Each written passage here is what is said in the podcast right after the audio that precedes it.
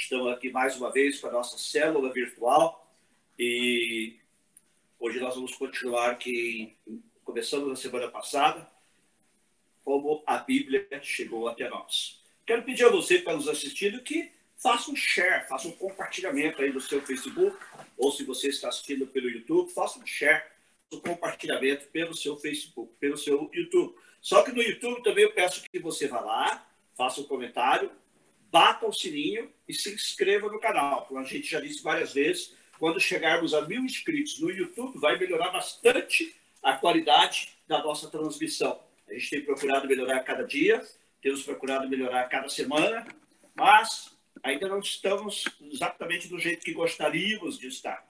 Por isso precisamos da sua colaboração. Então, por favor, seja no YouTube, seja no Facebook, faça um compartilhamento aí no, sua, no seu Facebook, no seu YouTube, por favor e no YouTube também inscreva-se no canal. Estamos falando sobre como nos chegou a Bíblia, como a Bíblia chegou até nós. Vamos orar, depois nós vamos continuar. Pai, nós te louvamos e agradecemos pelo privilégio que temos de, nesta noite, continuar estudando a tua palavra. Fala, Senhor, aos nossos corações, ensina-nos a verdade, a tua verdade, pois a tua palavra é a verdade. E ajuda-nos a aplicá-la às nossas vidas, à nossa vida cotidiana, Pai, em nome de Jesus. Amém. A Bíblia é um livro muito prático e é um livro que contém ensinamentos, doutrinas, mas tudo com aplicação pessoal e prática para as nossas vidas. Hoje eu descobri um livro muito bom que eu quero recomendar, chama-se Core 52. Não sei se já existe em português, Core 52. É um estudo de 15 minutos diários para você aumentar o seu QI de Bíblia, para aumentar o seu conhecimento de Bíblia em um ano. Este aqui vai ser útil tanto para as nossas células virtuais, como também para o nosso estudo bíblico virtual da quinta-feira, por qual já quero convidar você também. Quinta-feira, sete e meia da noite, estudo bíblico virtual. Continuaremos no livro de Gênesis. E adquira este livro e você, tenho certeza, vai aumentar muito o seu conhecimento bíblico. Semana passada nós respondemos a várias perguntas, pessoas nos perguntaram sobre a Bíblia, como ela chegou até nós. Eu tive fazendo mais algumas pesquisas e e da Bíblia em português e descobri que a Bíblia em português parece que remonta aos dias de Dom Diniz, por aí, ou seja, se joga um pouco mais para trás, mas a primeira tradução completa da Bíblia em português foi de João Ferreira de Almeida, que inclusive nós mencionamos na semana passada. Lembra? Ele traduziu em Batávia, que hoje seria a, a cidade de Jakarta, na Indonésia. Ele era português, mas era ministro da igreja reformada holandesa. E ele mudou-se para lá e ali ele traduziu todo o Novo Testamento, o qual foi publicado em 1681. E depois ele traduziu o, o Velho Testamento, mas antes de completar a tradução, ele morreu. Mas alguns uh, colegas, alguns outros tradutores completaram a obra, aquele pedacinho que faltava, e foi publicado depois da sua morte, postumamente, em 1683. E hoje é a Bíblia uh, que mais se usa na língua portuguesa.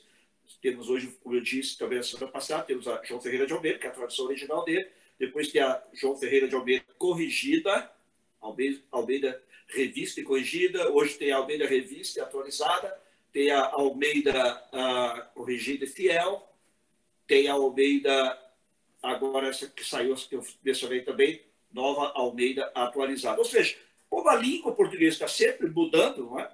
é também as traduções procuram se adaptar à linguagem cotidiana, aquilo que nós falamos. Quando você pega Almeida, ele traduziu no século XVII, então seria quase impossível ler o que ele escreveu e entender grande parte da tradução dele. Por isso, para sempre uma atualização, uma correção ou uma revisão para que o português, mesmo quando é um português clássico, como no caso da revista, revista corrigida e da revista atualizada, seja um português que a maioria das pessoas entende, especialmente no caso da nova Almeida atualizada, também da nova versão internacional, que é, é um outro tipo de tradução, também se procura já colocar o português contemporâneo, como que eu e você falamos no nosso dia a dia.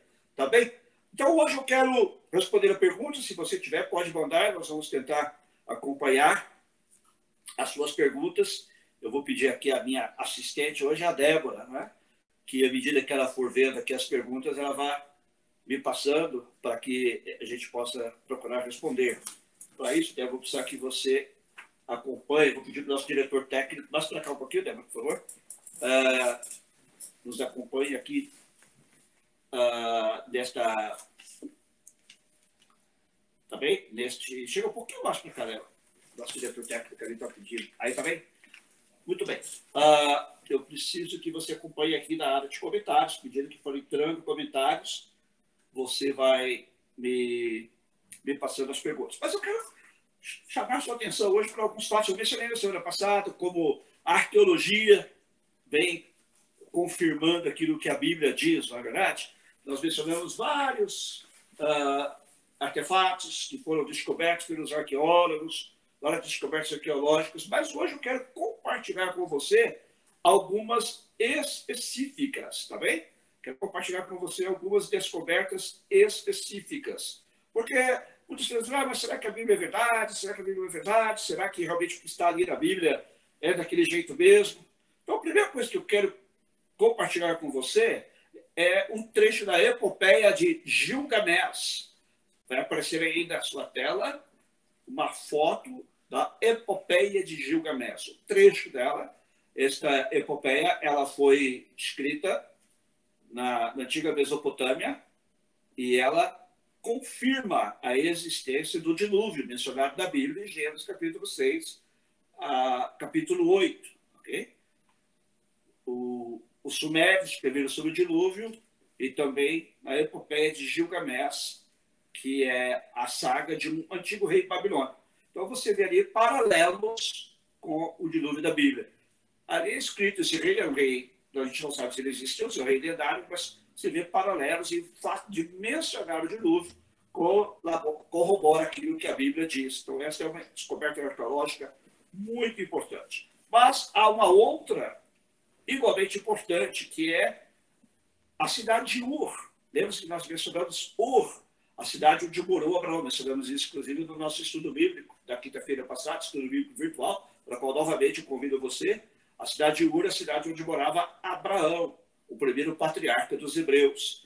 E essa descoberta mostra que Ur era uma cidade avançada para aqueles tempos. Ur era uma das maiores cidades e ali viveu Abraão, como eu disse, até que Deus lhe disse para que ele saísse da terra dos seus pais, se mudasse daquela região para a terra que Deus lhe mostraria. Então, também foi descoberta a cidade de Ur, você deve estar vendo aí na sua tela, ah, uma reprodução artística.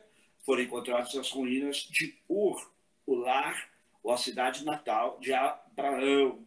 Ela começou a ser escavada do século XIX e mostra então que não era uma história fictícia, uma história verdadeira, uma cidade que realmente existiu. Depois nós temos, essa é muito interessante porque os críticos sempre diziam, quando a Bíblia mencionava o povo hitita ou eteu, esse povo nunca existiu. Os críticos da Bíblia, sempre os críticos da Bíblia, não é? Ah, não, nunca existiu essa cidade, esse povo, nunca existiu as cidades mencionadas na Bíblia, que pertenciam aos hititas, esse é um povo inventado pelos escritores bíblicos. Assim diziam os historiadores, os que duvidavam da Bíblia. Não estou dizendo todos os historiadores, porque muitos creem da Bíblia. Mas aqueles que duvidavam da Bíblia, muitos críticos e céticos, até que também se achou a cidade dos hititas, a capital dos hititas. Está aí, você vai ver lá na sua tela, chamava-se Boga, e fica na atual Turquia. Os hititas, então, um povo mencionado pela primeira vez na Bíblia, só muito depois é que se descobriu que esse povo era um povo real, um povo, a partir de 1750 aproximadamente, é que os arqueólogos descobriram esta cidade, que veio a confirmar a existência dos hititas. Hoje, claro, os hititas são todos livros de história, mas até então não era bem assim. É? E outra coisa também que foi descoberta pelos arqueólogos é, ou são, os tabletes de Nuzi, os tabletes de 12, que vão aparecer também aí na sua tela. Essas cavações foram feitas na antiga cidade de Nuzi, uh, próximo ao leste do rio Tigre, não é? E eh, ali foram descobertos 20 mil tabletes feitos de argila. Não existia um papel naquela época, então as pessoas escreviam nesses tabletes ou tabuinhas de argila. É? E escritos data de aproximadamente 1500 a 1401 antes de Cristo. E muitos destes tabletes escritos em escrita cuneiforme, né? revelam nomes e histórias muito semelhantes àquelas que se encontram em Gênesis capítulo 15 a 31, o que mostra, nos ajuda a entender como era o casamento dos dias de Abraão e dos patriarcas, não é? Também fala como se adotava um herdeiro, lembra-se que Abraão, porque ele não tinha filho, ele falou de adotar o seu uh, mordomo Damasceno, não é? Também ali fala-se de mães, uh, mothers, né? Mães de aluguel, vamos dizer assim, né? Quando uma mãe, uh, uma mulher assumia a maternidade de uma criança, como o caso, por exemplo, de Agar, que teve uma filha, o filho, mas teoricamente o filho era de Sara. Uh, ela era, na verdade, uma, tipo uma barriga de aluguel, como se diz no Brasil hoje, né? Surrogate mother, como se fala em inglês. E também mostra como era um processo de herança. Esses documentos todos corroboram aquilo que a Bíblia fala, porque esses povos da antiguidade exatamente, naquela região tinham exatamente os mesmos costumes dos patriarcas bíblicos. Então é muito importante essa descoberta que nos ajuda a entender melhor a era patriarcal e os costumes daquele dia, daqueles dias. Depois nós temos também. Ler aqui. Outra descoberta muito importante, a cidade de Arã. Se você já leu a história de Abraão, você vai se lembrar que quando Abraão saiu da sua terra, ele não foi diretamente para Canaã, ele deu uma paradinha lá em Arã, e ali ele ficou por algum tempo. E seu pai morreu ali. Né? Seu pai ah, morreu lá na cidade de Arã, que fica hoje onde a cidade de Arana, na Síria, cidade que inclusive ainda existe, né? não sei, né? ah, na verdade Arana está construída sobre as ruínas de Arã, e foram descobertas ali então as ruínas que ajudam os, arqueólogos a entenderem melhor a Bíblia, e também os estudiosos da Bíblia, evidentemente, tiram proveito dessas descobertas. Então, há muitas coisas que, que estão sendo descobertas. Eu vou te mostrar mais algumas. Hoje é um dia de curiosidades, e essa aqui é muito importante, porque a Bíblia menciona muito o rei Davi, inclusive Jesus é o filho de Davi. Tá? E muita gente pensava assim, desses críticos, etc. Ah, esse Davi não existiu, esse camarada é bom demais para ser verdade, né? Um rei que venceu um gigante, ainda menino, depois ele se torna o rei de Israel, seu reino é um reino glorioso, e ele se prepara para construir um templo majestoso, que depois é construído por seu filho Salomão. Muita gente duvidava da Bíblia, até que foram encontrados uh, inscrições que falam da casa de Davi. E aqui está uma. Você vai ver aí, aparecer na sua tela, a inscrição A Casa de Davi. A Casa de Davi da Bíblia significa a família de Davi. Fala-se aqui então de reis que eram descendentes de Davi, mostrando então que Davi foi um personagem histórico. Há muito mais que poderia falar sobre Davi, inclusive há um arqueólogo de Israel que tem se dedicado a pesquisar mais sobre ele, mas nós vamos entrar em detalhes hoje apenas para que você tenha uma ideia. Está aí uh, uma inscrição da qual aparece a expressão Casa de Davi. Veja bem, quantas coisas, quantas descobertas arqueológicas que dão evidência de que a Bíblia é verdadeira, não é história inventada. Agora, uma das mais interessantes para mim é a próxima aí, a Casa de Yahvé, ou Casa de Yahweh, ou Casa de Jeová em português, que é a primeira descrição fora da Bíblia do Templo de Jerusalém. Isso é muito importante, gente, muito importante. Esse é o Templo de Salomão, o famoso Templo de Salomão, que muita gente também duvidava que fosse verdade. Ah, Salomão vai construir um templo exatamente do jeito que a Bíblia fala. E aí há uma menção ao Templo de Salomão. Ah, esta, também é muito importante para comprovar a historicidade da Bíblia. A Bíblia diz que Davi tinha o desejo de construir uma casa ao Senhor, mas o Senhor diz, não, você não vai construir, porque você derramou muito sangue, mas prepare tudo, seu filho vai construir. E Salomão, então, construiu, por isso é conhecido como o Templo de Salomão. E é interessante que essa inscrição da casa de Javé, casa de Javé, casa de Jeová, data de cerca de 130 anos depois da construção do templo, que mostra que, né, em termos arqueológicos, 130 anos não é nada, mostrando então, que ela foi escrita bem próximo da época em que o templo verdadeiramente foi construído. Então, isso é muito importante. E também Vou lhe mostrar agora algumas evidências arqueológicas do Novo Testamento. Tudo isso que nós mencionamos aqui são do Velho Testamento. Agora vamos ao Novo Testamento. Essa aqui é incrível, gente. A sinagoga de Cafarnaum. Vai aparecer também agora. A sinagoga de Cafarnaum. A Bíblia fala várias vezes que Jesus foi à sinagoga de Cafarnaum. Várias vezes você encontra isso na Bíblia. E aí está uma sinagoga de Cafarnaum, que foi construída anos depois de Jesus. Porém, os arqueólogos descobriram que ela foi construída sobre as ruínas da sinagoga que Jesus frequentava. Olha que incrível, né? Como a Bíblia é incrível. Lá está a sinagoga, o problema das ruínas da sinagoga que Jesus frequentava, onde ele pregou tantas vezes. Lembra que ele foi, inclusive, expulso da cidade de Cafarnaum, né? E, então, todas essas coisas são comprovadas ah, agora pela arqueologia. Vou mostrar mais uma do Novo Testamento. A minha luminosidade aqui não está muito boa. Está me deixando um pouco cego. Tá, a inscrição de Pilatos. Muito bem, vamos lá. A inscrição de Pilatos. Também os críticos, sempre os críticos, sempre os críticos. Ah, esse Pilatos nunca existiu. Esse Pilatos é uma invenção dos autores do Evangelho, nunca se encontrou nenhuma menção a ele. E a Bíblia fala que ele era um procurador romano e seria um governador. E é como é que essa história, se ele nunca existiu, nunca foi encontrado nenhuma descrição dele, nunca se encontrou nenhuma referência a ele, até que encontrar. Em 1961 foi encontrada essa inscrição de Pilatos, que mostra que Pilatos foi um personagem histórico, foi o homem que condenou Jesus à morte, né? ele era a autoridade romana que tinha a palavra final em termos de condenação e sentença de morte, foi ele que deu a sentença de morte de Jesus.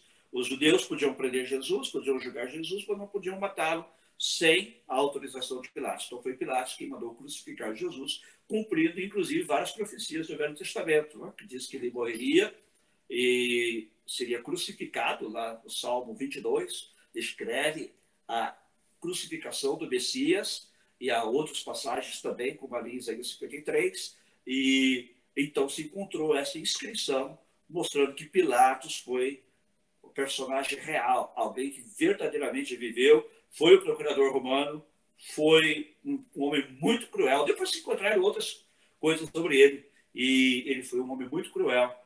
Ele impunha-se pela força ali na Palestina e outras regiões onde ele também serviu ao governo romano e aí está uma comprovação de que ele foi um personagem que verdadeiramente existiu. Também temos este é incrível, é chamado barco de Jesus. Olha aí, a Bíblia fala várias vezes que Jesus entrou no barco e que ele ensinava no barco, ele atravessou o mar da Galiléia várias vezes de barco junto com seus discípulos. Houve uma ocasião até que ele andou sobre as águas, lembra dessa história?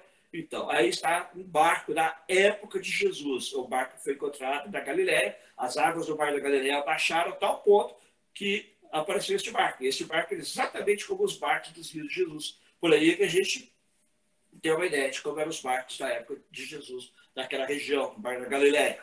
Então, está aí o, barco de Jesus. Olha que coisa incrível, né? mostrando que esses barcos eram comuns naquela área. Agora, gente, eu vou mostrar uma aqui que é realmente demais. É... Como eu disse aqui, a, a luz está atrapalhando um pouquinho. Sim, o templo dos dias de Jesus. Quando você vai a Jerusalém hoje, você encontra ali o chamado Muro do Templo. Tá? Ou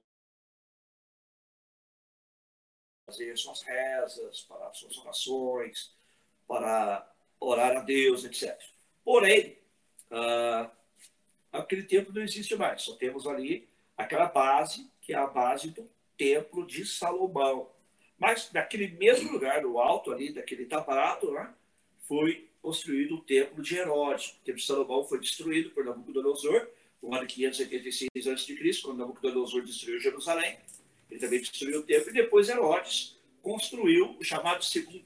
Quando, melhor, quando os os judeus voltaram do exílio, eles construíram o chamado segundo templo. E depois Herodes embelezou este templo, não é o terceiro templo, é o mesmo segundo templo, e por isso é chamado Templo de Herodes. Então, esse é o templo dos dias de Jesus. Você está vendo aí na sua tela uma foto do templo como ele era nos dias de Jesus. Olha que coisa linda, lá, lá no alto tem detalhes de ouro, você podia ver isso de longe. Deve ser uma vista muito linda. Alguns creem até que esse templo era mais formoso que o templo de Salomão. Não sei, com certeza, eu acho que era muito bonito, era. Porém, foi achado também, foram achados, né, uh, ruínas, achadas, ruínas desse templo. Aí você tem o templo como um todo, nós foram achados ruínas. Inclusive, existe um degrau de acesso a este templo pelo qual Jesus passou várias vezes quando ele ia ao templo. Olha que coisa mais linda, né? Estou mostrando que verdadeiramente a Bíblia é fidedigna, ela é digna de confiança. Seus relatos históricos são verdadeiros. Eu poderia apresentar muitas outras coisas aqui, mas eu vou terminar com uma, que é o Arco de Tito. Este eu conheci pessoalmente. Quando eu estive em Roma, eu vi o Arco de. Gente, você não pode imaginar a minha alegria. Eu sou, como todo mundo já sabe, fã de história, né? Não só história bíblica, como história em geral. Eu sou o que os americanos chamam history buff, né? Camarada que vibra com a história. Gosto da história, gosto da história. Inclusive, hoje estava pensando, preciso voltar a ler todo um livro sobre a história geral da humanidade. Gosto de fazer isso de vez em quando, para sempre é, reciclando meus conhecimentos. E quando cheguei lá em Roma, a gente estava andando, nem esperava encontrar. Estava lá no ano de 2015, quando de repente eu me deparo com o arco de Tito. Os romanos construíam muitos arcos comemorativos das suas vitórias sobre seus inimigos. O general Tito foi o que atacou Jerusalém, cumprindo a profecia de Jesus em Mateus 24. Lembra-se um dos nossos primeiros estudos, quando alguém perguntou sobre os sinais da vida de Jesus? Eu disse que Jesus disse que antes de, da sua vida, uma das coisas que iria acontecer, é, logo depois da, dos seus dias, seria a destruição do templo de Jerusalém. Isso, Jesus deu essa profecia em volta dos anos 30 a 33. E depois, no ano 66, os judeus se revoltaram contra Roma, e no ano 70, Tito invadiu a cidade de Jerusalém, destruiu a cidade e destruiu o templo. Os romanos destruíram o templo de Jerusalém. E Tito levou consigo vários dos uh, artigos que eram usados no templo para adoração a Deus. Olha que coisa interessante. Vários utensílios do templo foram levados por Tito. Aqui está um detalhe do arco, eu vou lhe mostrar. Vamos ver se eu consigo ver aqui. A luminosidade, como eu disse, não está me ajudando muito, mas eu vou tentar mostrar aqui. Você vê que eles estão levando aqui a menorá.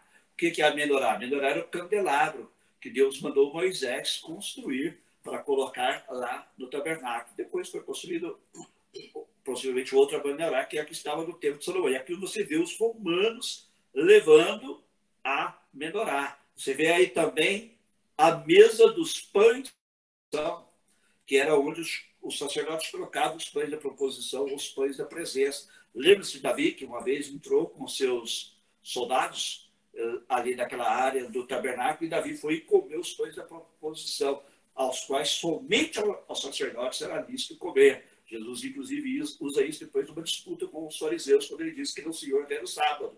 E ele, então, fala dessa, desses pães da proposição, ou pães da presença, que Davi e seus homens usaram para se alimentar. Então, aí está a mesa, e aí há outros utensílios também do templo que os romanos levaram. Então, você veja que a Bíblia, todos olhando a Bíblia do ponto de vista histórico, como ela é real, como ela é fidedigna, como ela é digna de confiança. E é óbvio que se ela é digna nessa parte histórica, eu posso confiar nela também na parte doutrinária. O apóstolo Paulo disse: toda a escritura inspirada por Deus, toda a escritura, Gênesis a Apocalipse, é inspirada por Deus e é útil para o ensino, para a repreensão, para a correção e para a instrução da justiça. É isso que eu quero dizer para você. Leia a Bíblia, estude a Bíblia, você vai se tornar mais sábio. O apóstolo Paulo disse a Timóteo: Timóteo, você sabe as Escrituras, você conhece as Escrituras desde que você era criança, são elas que podem te fazer sábio para a salvação. Você quer ser sábio para com Deus, também para com os outros, estuda a Bíblia, estude as Escrituras, como eu disse no início. A Bíblia é um livro muito prático. Ela contém doutrinas, ensinamentos, mas ensinamentos que se aplicam na minha vida e que se aplicam na sua vida. As pessoas que colocam a vida em prática, os países que colocam a vida em prática, são pessoas felizes, são países que prosperam. Você olha hoje, por exemplo, a história dos Estados Unidos, este é um país que foi fundado sobre fundamentos bíblicos. Nem todos que participaram da construção inicial deste país eram necessariamente cristãos, mas todos eles temiam a Deus. E todos eles tinham a Bíblia em alta consideração. E os fundamentos da Constituição americana são baseados no que se chama hoje de cultura judaica cristã, valores judaicos cristãos, porque baseados em princípios do Velho Testamento judaicos e do Novo Testamento cristãos. E você vai ser muito enriquecido da sua vida pessoal, da sua vida espiritual e também da sua vida intelectual. Todo verdadeiro intelectual deveria ler a Bíblia. Entre os 100 livros que são recomendados aos intelectuais, todos os 100 livros que toda pessoa deveria ler, está ali a Bíblia também. Agora, como diz o apóstolo Paulo, toda a escritura é inspirada por Deus, desde a Bíblia para os outros livros. É o livro que foi produzido ao longo de 1.600 anos por 40 escritores diferentes, em épocas diferentes, culturas diferentes, línguas diferentes, pelo menos três línguas da Bíblia, o hebraico e o, o aramaico, que cobre alguns trechos pequenos do Velho Testamento, e o Novo Testamento, mostrando que eram pessoas de distintos lugares, distintas culturas e distintos idiomas, mas é um só livro, uma harmonia incrível entre esses, livros. Algumas pessoas tentam mostrar uh, contradições da Bíblia, são pretensas contradições, porque com calma, com estudo, você mostra que nenhuma delas é uma verdadeira contradição. Como, por exemplo, eu ia mostrar aqui, mas o tempo não nos permitiu, a cidade de Jericó. Alguém outro dia me perguntou, mas uns evangelhos dizem que Jesus estava entrando em Jericó quando ele curou o cego Bartimeu, outros evangelhos dizem que ele estava saindo de Jericó quando ele curou o cego Bartimeu. É que muita gente, por não conhecer a história, acha que isso é uma contradição, mas não é. É que a cidade de Jericó, mencionada no Velho Testamento, a qual inclusive foi destruída nos dias de Josué, quando os hebreus tomaram terra prometida, mas depois foi reconstruída, era a cidade judaica de Jericó. Mas os romanos, quando dominaram aquela região, construíram uma outra cidade aquela. Então, dependendo da perspectiva que você olha, Jesus estava entrando na, em Jericó. Dependendo da perspectiva que você olha, ele estava saindo de Jericó.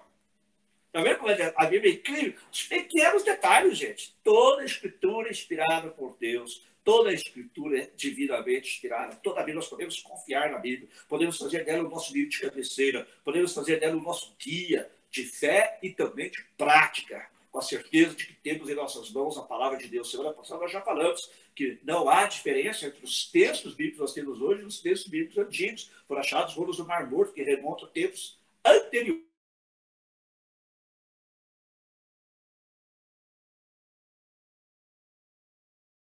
apóstolos liam dos, dos, dos, daqueles tempos bíblicos. Então, não mudou, não mudou. É, toda escritura é inspirada por Deus, toda escritura é inspirada por Deus e útil, proveitosa para a vida. Útil para a minha vida, ela é prática. Você pode colocar, pega o livro de Provérbios, por exemplo, conselhos práticos para o dia a dia, na área do casamento, na área das finanças, na área dos negócios, empreendimentos, todas as áreas da sua vida que você puder pensar a Bíblia tem algo a dizer. São princípios que se aplicam às diversas áreas das nossas vidas. Estamos agora falando do coronavírus, essa crise. A Bíblia tem uma palavra de conforto, de consolo, de direção para a sua vida neste momento de crise também. Outra coisa, ela é útil para o ensino. Quando você lê a Bíblia, você aprende. Você aprende coisas sábias, como o apóstolo Paulo falou de nós. Ela pode te fazer sábio para a salvação. Ela te dá conhecimento da salvação em Jesus Cristo. Como você pode ser salvo? Crendo no sacrifício que Jesus realizou na cruz em nosso favor, em Jesus Cristo como nosso Senhor e Salvador, o único caminho, a ver, caminho, a verdade, a vida que nos conduz ao Pai. E também pode nos fazer salvo para a nossa vida cotidiana, como eu disse. Ela é útil para ensino, ela é útil para redarguir-nos ou repreender-nos, ou seja, quando estamos errados, mostrar-nos o erro dos nossos caminhos, o erro dos nossos pensamentos, das nossas atitudes, das nossas ações, e também para corrigir-nos, ou seja, mostrar-nos o que é certo para que nós possamos deixar o erro e andar naquilo que é justo aos olhos de Deus, andar naquilo que é verdadeiro. E também para instruir-nos da justiça, ou seja, como viver com Deus, como caminhar com Deus, como ter um relacionamento com Deus e também como nos relacionar com o nosso próximo, amando a Deus sobre tudo e sobre todos e amando também ao nosso próximo, como a nós mesmos. Então, leia a Bíblia, estude a Bíblia, viva, pratique o que está escrito da Bíblia. Temos alguma pergunta, Débora? Por enquanto ainda não, mas eu já ia querer agradecendo a Ingrid, minha filha está nos assistindo, a Cleo, o Gil,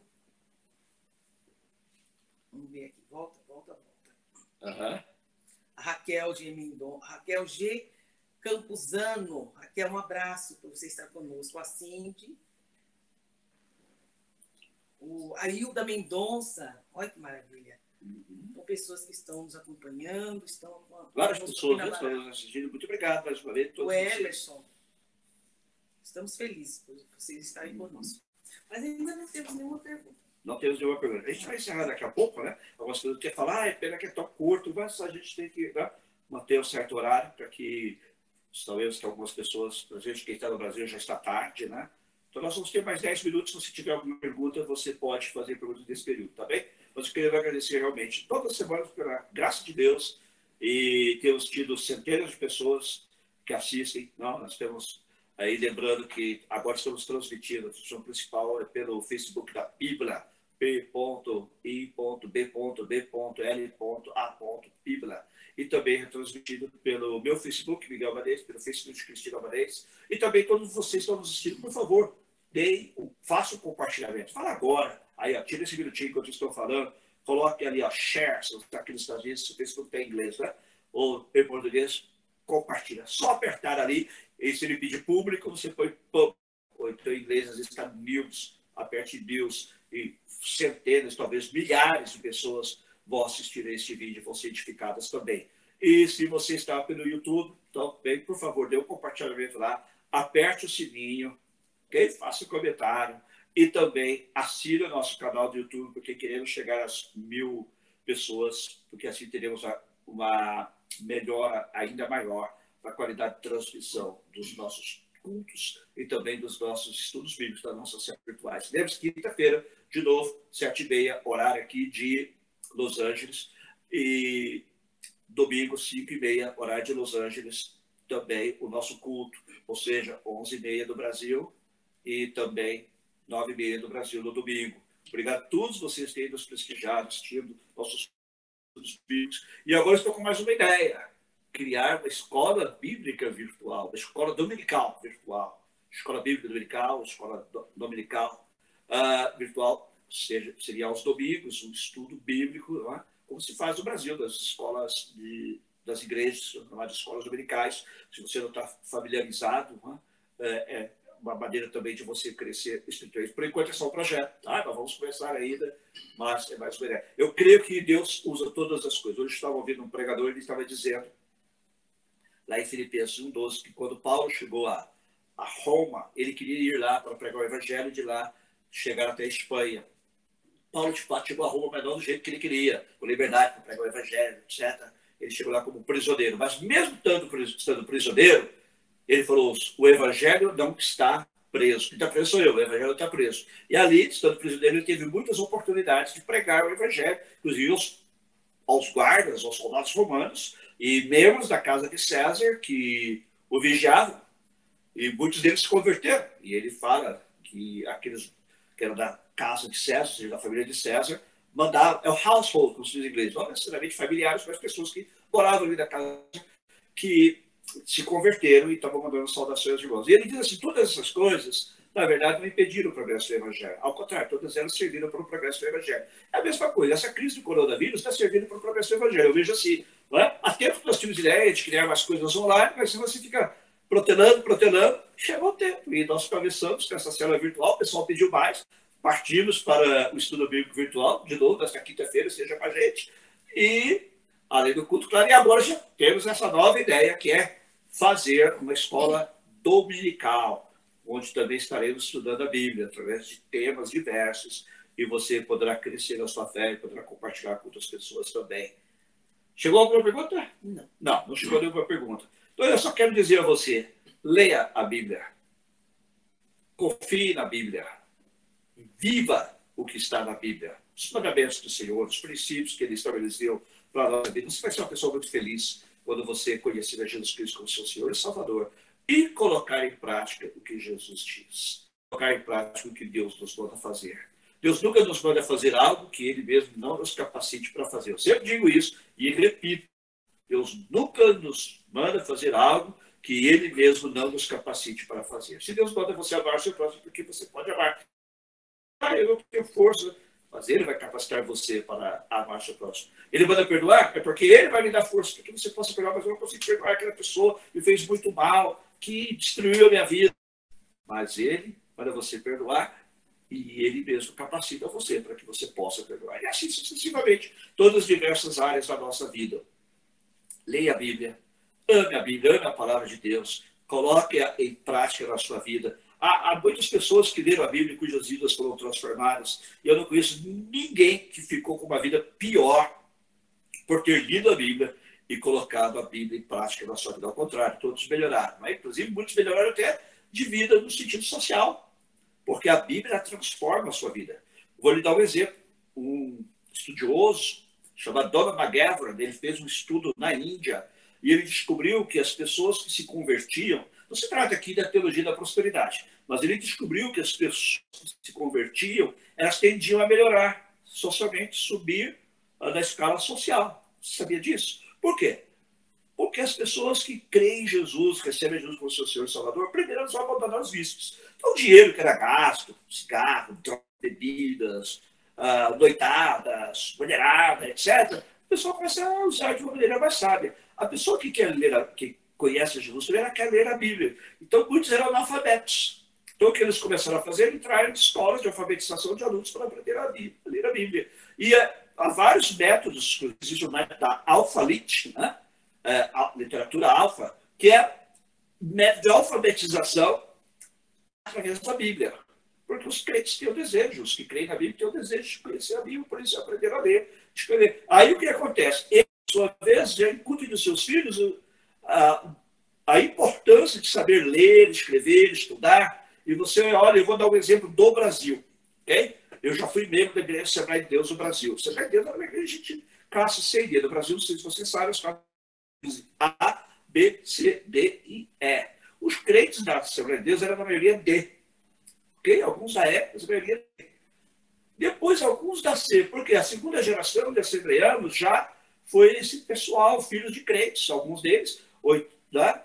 já incentivados, estimulados, tá? e hoje há muitas pessoas da Assembleia de Deus que são da classe B, e alguns até da classe A. Entre as, as pessoas da Assembleia de Deus, hoje você encontra médicos, você encontra cientistas. Tenho dois amigos da Assembleia de Deus, são cientistas é, físicos nucleares. Olha só, gente, físicos nucleares. Tem vários outros tipos de cientistas, tem administradores, tem juízes, enfim. Por quê? Porque a Bíblia também incentiva as pessoas a ter um conhecimento, não só de Deus, mas de um modo geral. Então, a Bíblia sempre vai trazer progresso para as pessoas e progresso para as nações. Como eu disse, aqui nos Estados Unidos, esse é um país que foi fundamentado sobre vários princípios bíblicos e hoje é um país ah, próspero. Não é? Todo mundo quer vir para cá. Por quê?